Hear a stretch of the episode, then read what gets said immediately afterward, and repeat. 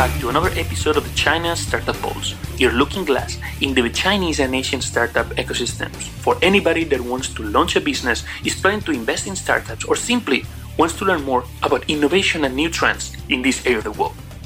I'm Oscar Ramos, and I'm going to be your host for today. Our guest is going to be Chen Wei, Senior Director and Chief Scientist of Sogou Voice Interaction Technology Center. Chen Wei is an expert in voice recognition, but his team works across all different areas in language processing. He's going to talk about technology. He's going to talk about how deep learning has been changing and impacting their area of research, but also he's going to talk about the human dimension of the work they do, how considering their users is very important to create great value. Additionally, Asogo, a company that manages and owns the number one input system in Chinese, Sogou Pinyin, He's also going to talk about how are they also working now increasingly with more traditional companies, especially automotive companies that are more and more interested in how voice interfaces are becoming really relevant. Without any further ado, let's welcome Chen Wei. Welcome back to another episode of the China Startup Pulse. Today, our guest is going to be Chen Wei, Technical Director of the Voice Interaction Technology Center in Sogou, Today, the podcast is going to be a little bit more technical than the typical podcast that we have. But we believe this is a great opportunity for people to learn more about what's happening in China in the space of language processing, information control, etc. Chen came to Beijing in 2002. He graduated from Beijing University of Post and Telecommunications and joined a few years ago Sogou to start working on speech recognition. Today, the Voice Interaction Technology Center is not just doing speech recognition. It's actually working in languages from different parts, from computer vision to information and knowledge graphs, etc. So, Chen Wei, what made you interested in the concept of language processing and information? When in the university, I majored in speech recognition, and in 2006, and began to to do the signal information and processing, and mainly on the speech recognition and how to convert the speech into text. And uh, five years, and graduate from my university and got my PhD degree. And then in 2012, and came to Sogou and to build the speech recognition team my main interest is that speech recognition because speech recognition, although has a very big improvement now, and uh, the deep learning technology has improved this the accuracy very very very much, but from my opinion, there also exists some so many problems such as the noise, accent, and it is very funny and very interesting and because there's so many variability for users to use speech recognition. And I'm trying to improve the speech recognition accuracy again and uh, much more. And I believe that the, the, speech recognition technology can come to the real world and to come to the real application in the near future. Actually, we don't really need to go really far into the future to see real applications. You have actually one of your uh, your devices that can help with a translation and is now working pretty good. Do you think we could have a demo right now for your product and explore how good is the translation from a Chinese to English? I think we should do your Chinese because my Chinese is not very good. Maybe I can speak Chinese. And uh, in this year, we just launched a new translation hardware, and we can support 42 languages, and uh, which can realize the real-time translation. And uh, this translator can be used without connecting to the internet. And uh, I can show it to all of you. 大家好，非常高兴认识大家。Hello, everyone. Nice to meet you all. Yeah, maybe you can use English. The weather in Beijing is very good today. 北京的天气很好。Well, you said that the device can do translation in 42 languages. So let's try Spanish because Spanish is my native language. So let's see how it works. Okay? okay. I, I speak Chinese and you speak yeah, Spanish. Okay. So I'll try first. I'll say Un placer tenerte hoy como invitado en nuestro programa. Okay, can you please explain what's the actual meaning? You don't speak Spanish, so what is the meaning in, in Chinese of the translation? 你刚才说到非常感谢我能够作为你们这次节目的嘉宾。Usted acaba de decir gracias mucho. Puedo ser tu invitado en este programa. That's very accurate. Great. So, Chen Wei, your team is called Voice Interaction Technology Center. What is actually the main topic that you are spending most of the time working on research? Yeah, because our team was founded in 2012 and uh, our main focus is speech recognition. And then we have the uh, speech synthesis and the speaker recognition and uh, oral English evaluation and microphone array other speech technology. And besides the speech technology, we also have the machine translation and computer vision technology. And if we want to build the, the whole system and to make the multimodal human-computer interaction very, very well. And because we think voice interaction is the main path for human and computer interact very well, but we also think we should combine different sources together, including speech, text, and image together and then to make the persons to make the multimodal perception very well, and then to uh, understand languages, and then to make the multimodal expression very well. So all we want to do is to make the human-computer interaction based on the multimodal solutions. So, Chen Wei, yeah. this technology for a lot of people looks like magic because basically we just talk into a device and automatically, like we're talking one language, something is being translated I mean, without any effort. But inside, there's actually different problems that, that you're solving. Now. You're talking about the voice recognition. Can you explain for people that does not have a technical background, what are the different parts and the different challenges that you need to be able to solve to be able to create these type of products? I will just introduce our technology in this translator. The technology in this translator uh, consists of three parts. And the first one is uh, speech recognition and how to convert our voice into text.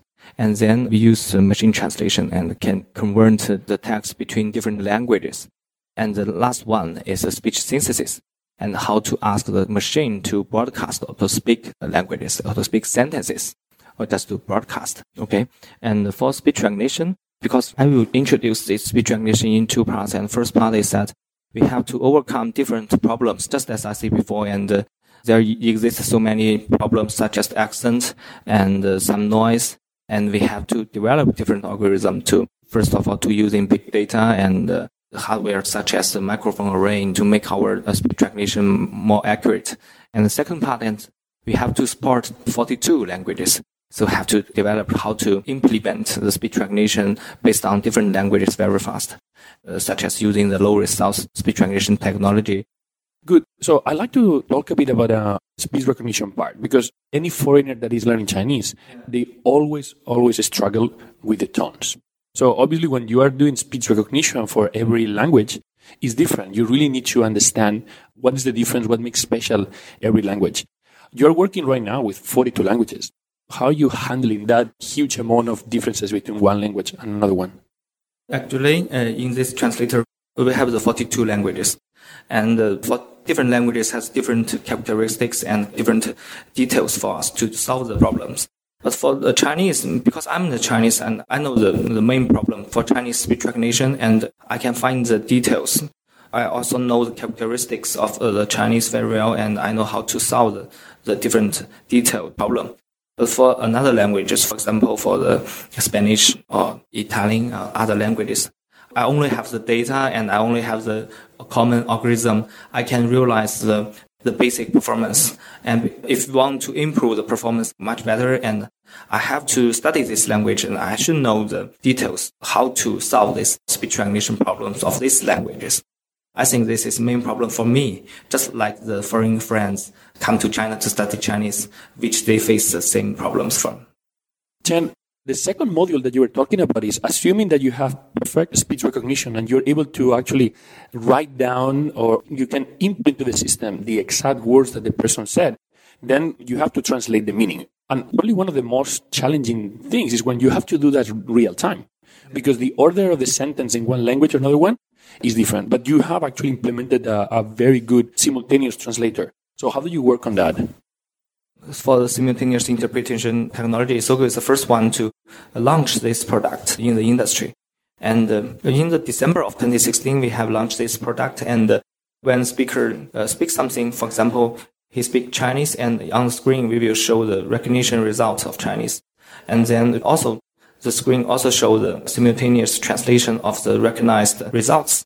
And uh, in 2017, also to improve our simultaneous interpretation products, we also include the speech recognition, machine translation, and speech synthesis together. And when the audience using their earphone, he can hear the synthesized voice from the machine of the translated text. We are trying our best to, our, to improve the performance of the simultaneous interpretation. And in this technology, and I think there's two problems. The first one is how to improve the speed. When somebody speaks something and they also want to see the translated text as soon as possible. But for the machine translation, we expect to have the text as long as possible. Because if the text is so long and we can know the context very well and very clearly, and then we can translate into Chinese or into other languages very, very accurate. But restricted to the speed, we have to cut the long sentence into different parts and then send every part to the translation service. And so uh, we have to find the balance between the speed and the accuracy. And if want to, to do that, so how to decide which part should be separated and put it to the translation service? I think it's very necessary for us.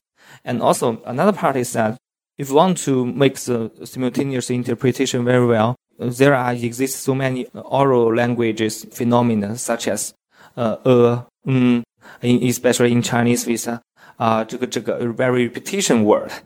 Uh, in English, we, we see that so many meaningless words. If we put all the recognized text to the translation service, and this translation result very, very bad and get worse. So we have to just to improve the performance, to improve the part between speech recognition and the machine translation. After we get the recognized results, how to improve the recognized result very well, and we have to remove some meaningless words and trying to find the accurate context and put it to the translation service and to get the accurate result. And in the past two years, we put our more attention to how to improve the performance of speech recognition and the machine translation and the speech synthesis. And besides that, we also do so many work to know how to get to join the training. Besides that, we also do so many work and uh, how to make the joint training very well. The joint training is, it means that we should to improve the, the joint work between speech recognition, machine translation, speech synthesis together and makes this whole system very well to do the joint training and makes the joint training perform very well. So I think this is the boundary. Uh, I think this is the advantage of Sogou for this task. And we have built so many experience on how to make the joint work very well. I think this is the advantage of Sogou. Sogou, one of the first products that they ever used from Sogou is the is the input system. When I mean, like even like 11 years ago when I came to China, I was starting to learn learn Chinese. It was already like the most popular input system because when in Chinese, when you wanna when you wanna write text in a computer, what you do is you type the pinyin, which is the the pronunciation, how things are pronounced, and then you have to pick the characters. The problem is that there's a lot of characters that have the same pronunciation, and you need a smart system like the one that Sogou had that allow you to smartly select the character and pick the one that you need to do. So you can type faster. No? That was one of the advantages. In my case, for example, the advantage was that I didn't know what was the character. So the system was able to help me communicate more in, uh, in Mandarin than what I was able to, to do. But obviously the, the advantage here is that Sogou had a lot of information because you had all the information that people was using in terms of trying to write information, write sentences. Was this something that, uh, that was very important in terms of uh, get access to this data to train all your algorithms?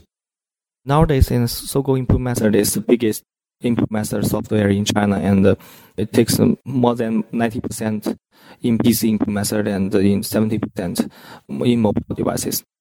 I think, first of all, we have so many experiences how to make the input very effective. And uh, we trying to using different language models and using have a large amount of user data.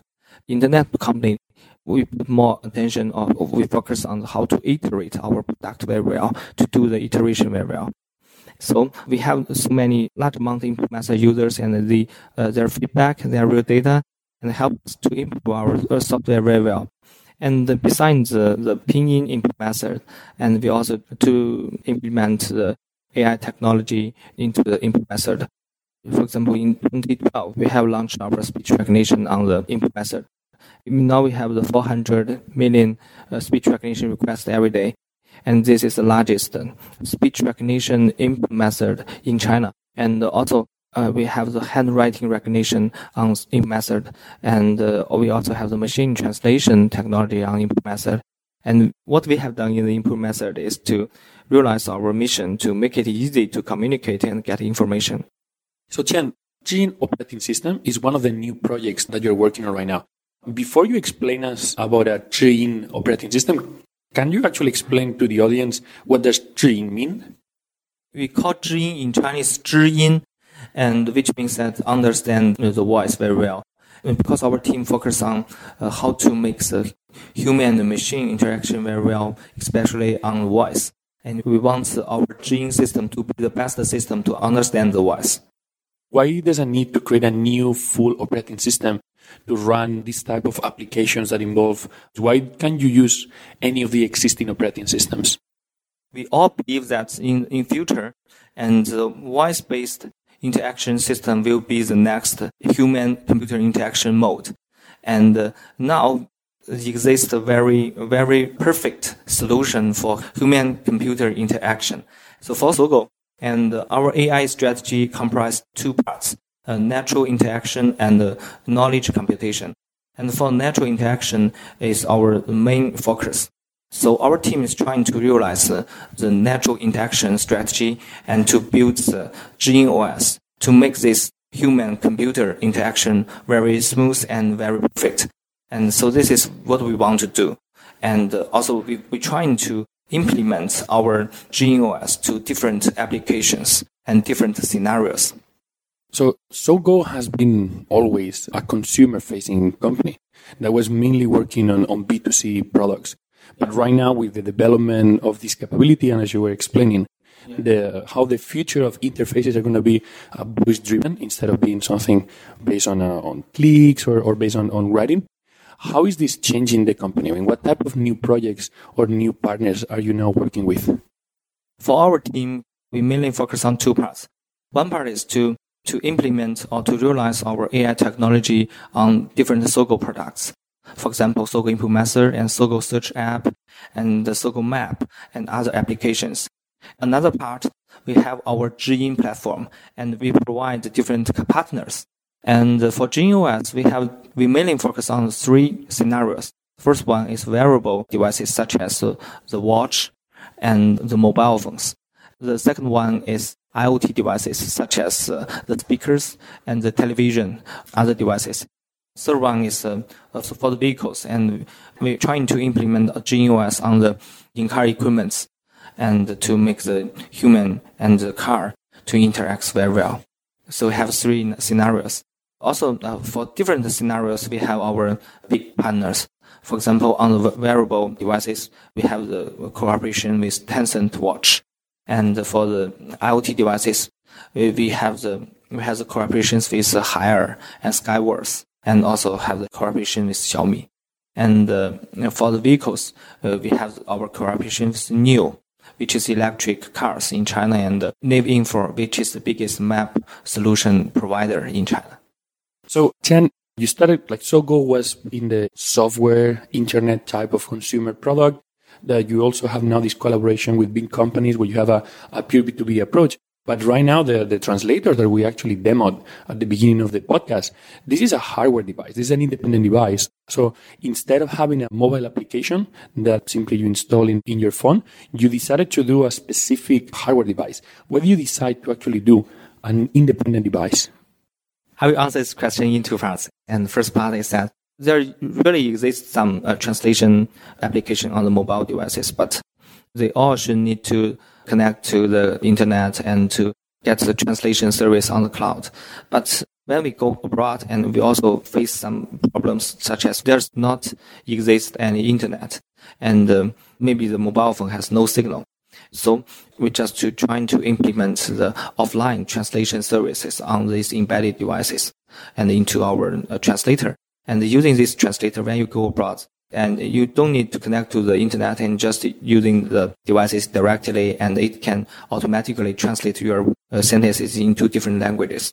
I think this is very meaningful for the persons who want to visit uh, foreign countries.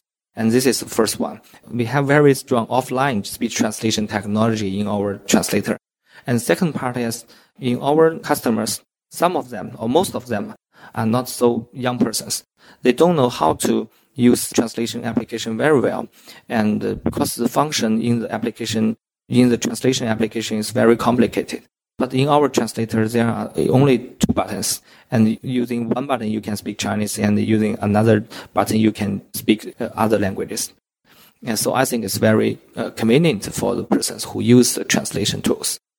And aside these two buttons, we also have different product functions. For example, our translator can help you to study English very well. You don't need to connect to the internet and just to speak English and they can point out which part is correct uh, pronounced and which one is not well, well pronounced. I think it helps the business to use it. And the translator also has other product characteristics such as it can help you know the currency when you came to the different languages and help you to know some uh, landscape and for sightseeing. I think this translator and not just a translator, it can also have some different using scenarios. Okay. So based on, on this explanation that you gave on the three parts of the translation system, right now you're talking a lot about uh, voice recognition. The way you can feed information to the knowledge computing system that will actually perform the translation, it doesn't necessarily need to be voice. What other interfaces or what other sources of information are you working right now? Yeah, besides uh, the speech translation, we also have the for the OCR translation and using the optical character recognition. And when we go abroad, and our translator also have a camera. And when you see the menu and want to order your lunch or, or dinner, when, when you go uh, go on the street in the foreign countries, you see some different words you don't know, and you can take a picture. And using our OCR technology, and can convert the picture into text and translate directly. And this is also can be implemented offline and do not need to connect to the internet. Chen, can you share something about the future? I mean, what are you working on right now? What are the new magical devices or magical projects that you're going to be working on? Okay. I would like to introduce our future technology. And uh, just as I say, we have the GenOS, which is based on the multimodal mode. And we want to make the human computer interaction based on the multimodal mode. And this operating system includes three parts, and first one is uh, multimodal uh, perception. For the perception way, I just talk about the voice recognition or speech recognition. We also have another dark technology called lip reading system, and can read your lip movement and uh, to know what, what you want to say. We don't need a microphone. We just use the camera to look at your lip. And when your lip moves, and we know what you want to talk about. And now we're trying to combine the lip reading system and speech recognition together to make the speech recognition accuracy very well because when we meet some noisy condition, the speech recognition accurate will become very bad and we are trying to add some computer vision information into the speech recognition and to make all the recognition accuracy very stable. And uh, for the multimodal expression, and uh, we have the speech synthesis. But for speech synthesis, we believe that style will be the best because everybody want to have his own TTS using his voice. Now we just have a new product and the users can only upload five to 10 minutes of his own voice. And we can make the machine to broadcast using his voice and just five to 10 minutes. And then uh, in July this year, we just launched a new product called Sogou Virtual Anchor that is new way for us to express information. When somebody input a text, we have the, his voice and we also have his video. And uh, we can see the, the voice and his lip movement and his facial expression can go simultaneously. So using this way, we can make the information expression to the rich information. So Chen, most of our audience is based outside of China. What type of partnerships or what type of collaboration do you think could be interesting for you with international partners? In our team, we are trying to make human computer interaction very naturally because this is our strategy. And we also believe that technology and our AI technology can change the world. So we really want our partners or our friends to involve in our project and to find new topics, new scenarios, and new research work and to improve our self-developed technology. What you're doing with all of this work in the language information processing is definitely very, very advanced. Are you currently working with university and the research centers in advancing your technology? Yes, we have some collaboration with uh, the university in China or in foreign countries. Uh, but in some scenarios or in some research topics, I think that in industries always run faster than that universities.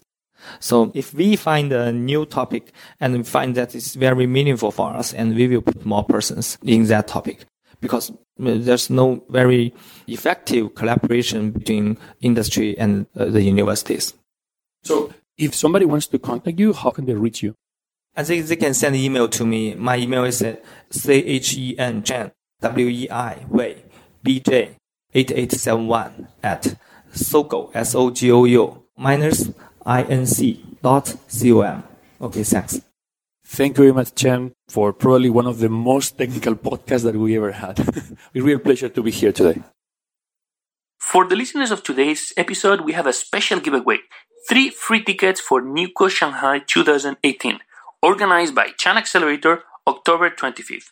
Newco is a full day event where participants, instead of spending the whole day in a venue, get on a bus and visit the offices of startups like SenseTime, most funded AI startup in the world, Ctrip, leading company in the online travel space in China, Ping++, that is changing the way payments are processing, ecosystems players like XinCheJian, the first makerspace in China, or Tang Innovation, a company that is working with a huge amount of companies in China, bringing innovation in China for China, and 20 more companies that you can visit selecting different tracks. To claim your tickets, simply search for Newco Shanghai 2018 in any search engine and use the discount coupon Newco CSP. N for November, E for Echo, W for Whiskey, C for Charlie, O for Oscar, C for Charlie, S for Sierra, and P for Papa. See you in Newco Shanghai 2018. Hey everyone, I just want to take a quick moment to thank our sponsor, China Accelerator. They are a accelerator based in Shanghai, bringing international ideas into China and Chinese ideas international. They're number one in what they do. They're a three month program and they help build your idea and make it amazingly successful. You can find out more at www.chinaaccelerator.com. People Squared is the original co working space in China. It's your home for startups, no matter what you're working on. Small team or large, it has all the resources, the environment, the culture, everything that you need to take your idea and make it successful. Founded by Bob Jung, an entrepreneur himself who really understands what startups need, it's a great place to bring your team and find success. You can find out more at people-squared.com.